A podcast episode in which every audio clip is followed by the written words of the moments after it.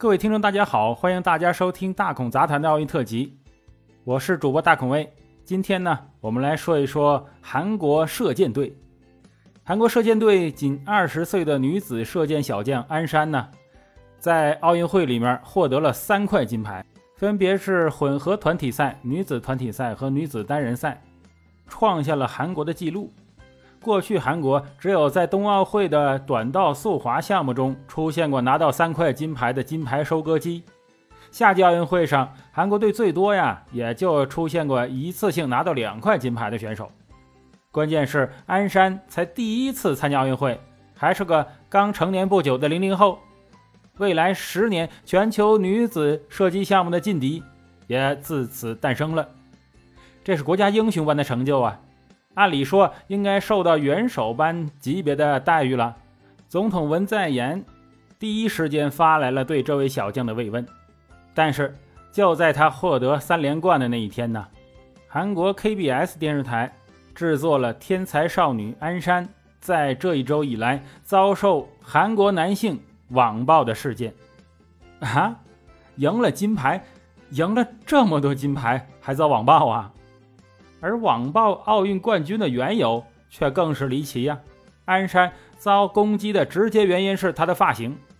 看过这个女孩决赛直播的人都应该对她一头利落的短发，哎，印象非常深刻。鞍山的剑技呀，可谓是比男孩还干净，不知道扳倒了多少个迷妹迷妈的心。但韩国有男网友第一眼就对这个发型提出了巨大的意见，居然剪了这么一个短头发。一看就是个女权主义者，这个先入为主的无谓猜测，从这个鞍山开赛以来呀就没消停过。这两年韩国的女权主义运动无比活跃，很多支持女性权利的女孩都故意剪短头发、不化妆，来应对韩国社会普遍对女性潜移默化的要长发、要好看、要温柔的要求。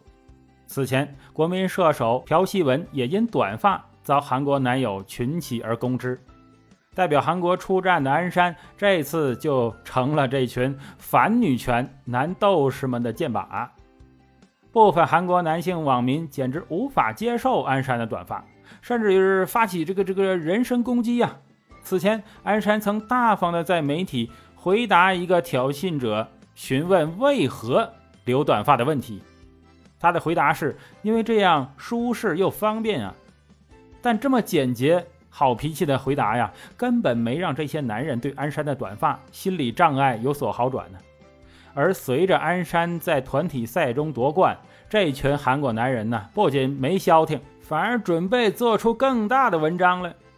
他们跑去人肉鞍山，发誓要从鞍山的过往经历中挖出点女权线索，把鞍山短发女权的标签啊给定死了。而果然有志者事竟成啊！这些男的居然真的找到了一些铁证啊，比如说鞍山念的是女子大学，哎，脑子绝对是装的是女权等等等吧。他们不仅在网上四处的攻击鞍山女权，甚至还打电话给大韩民国射箭协会，要求他们收回鞍山的金牌，并要求鞍山公开道歉。这奇迹一般的脑回路啊，已经让这几天沉浸在。奥运健儿为国争光，正常思路的我们无法这正常思考了。而这些男权网喷的发言呢，简直已经把鞍山贬低到了做人都不配了。但好在，虽然这一群呢男权运动员特别自信、特别疯狂，但大部分韩国人还是理智的。政治界和演艺圈啊，社会各界都为鞍山发声。这个韩国民主党最高委员会。啊！高级专员也怒批，用短发和女子学校两个因素来判定女权，简直是超乎认知啊！这是国家的耻辱！哎，我感到非常的惭愧和愤怒。韩国女议员张慧妍在推特上表示，即使你凭借自己的能力赢得了奥运会金牌，只要我们社会中的性别歧视持续存在，你就会受到侮辱，并仅仅因为你留着短发。就要被剥夺金牌。韩国射箭现在是世界上最厉害的呀，但我们的国家尊严却因为性别歧视而被践踏在地上。鞍山的短发危机射箭协会见状也制作了保护我们的鞍山选手求救海报。鞍山所在的国家射箭协会留言板页面也涌现了大量的要求严惩这些恶意重伤者的帖子，鼓励鞍山绝不道歉。而在这一舆论漩涡中央，因为短发和读女子学校而背负如此骂名的鞍山，最终顶住内忧外患，成功在最后的决赛中夺得金牌。我们经常听说韩国人呢有点大男子主义，哎呀，现在看来这病呢有点不轻啊。像我们国家女权主义者可以光明正大的出来，并不会有人骂他，哎，有人诋毁他。当然呢，这个权是权力的权，如果是这个拳击的拳呢，可能会有一些争端啊。但是呢，也跟韩国这个完全没法比啊，完全没法比。好了，我们祝愿奥运冠军鞍山能在韩国这个大环境下呢，安安稳稳的生活。